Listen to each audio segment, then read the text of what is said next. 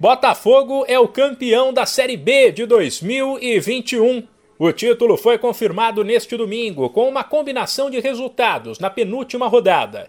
O Glorioso venceu o Brasil de Pelotas por 1 a 0 fora de casa, gol de Diego Gonçalves, e chegou a 69 pontos. Com isso, ele não poderá mais ser alcançado pelo vice-líder Coritiba, que perdeu em casa para o CSA, também por 1 a 0, e estacionou nos 64 pontos. Sem esquecer que o Coxa e o Botafogo já tinham garantido o acesso à elite.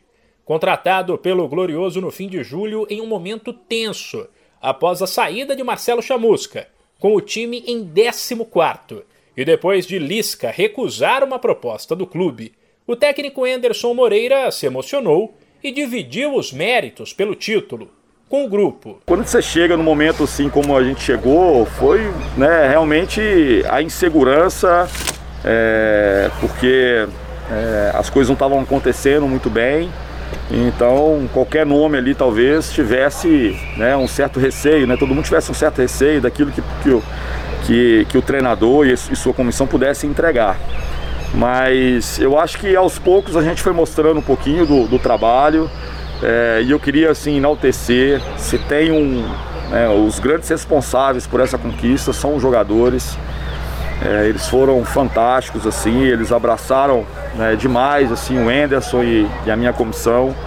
É, a gente se sentiu muito em casa e eles, e eles sempre tentaram né, fazer aquilo que eu, que eu propunha. Com a vitória sobre o Coxa, o CSA se manteve na briga pelas duas vagas ainda em aberto na elite.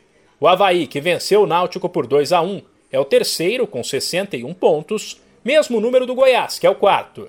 Depois, fora do G4, tem CSA e Guarani com 59 e CRB com 57.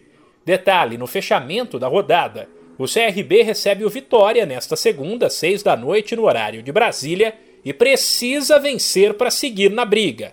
E às oito tem Guarani e Goiás. O Goiás, se conseguir a vitória, garante o retorno à elite. Se der bugre, o time de Campinas assume o terceiro lugar.